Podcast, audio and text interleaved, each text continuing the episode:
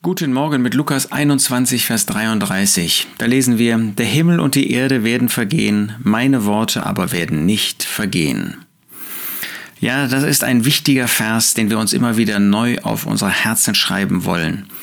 Selbst wenn Himmel und Erde vergehen werden, und das werden sie, ähm, zu dem ewigen Zustand hin wird es neue Himmel und neue Erde geben.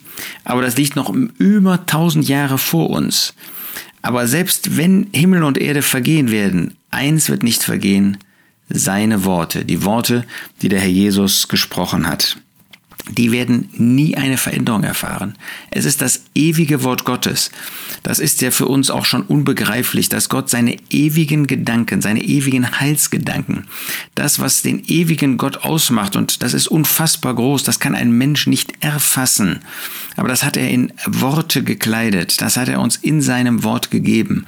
Und diese Worte werden nicht vergehen. Nicht nur das Wort Gottes insgesamt, sondern jedes einzelne Wort hat Bestand.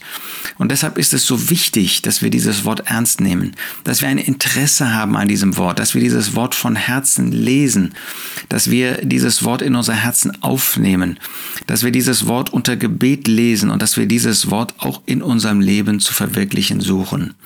Ja, dieses Wort ist ja etwas wie ein Liebesbrief, den Gott uns geschenkt hat, wo er seine Gedanken für uns niedergelegt hat. Das hat er nicht für sich getan. Das brauchte er nicht.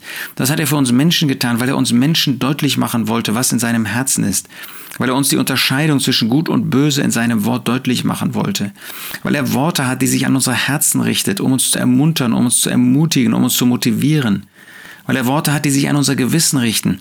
Weil wir verlorene Menschen waren, weil wir alle Sünder waren und Rettung brauchten. Und er hat uns diese Rettung in seinem Wort offenbart.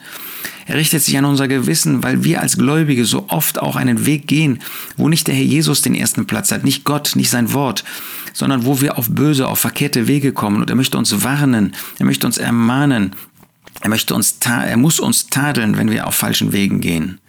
Ja, lasst uns das neu ins Herz fassen. Der Himmel und die Erde, sie werden vergehen. Meine Worte aber werden nicht vergehen. Und deshalb sind sie für uns so wertvoll, so wichtig.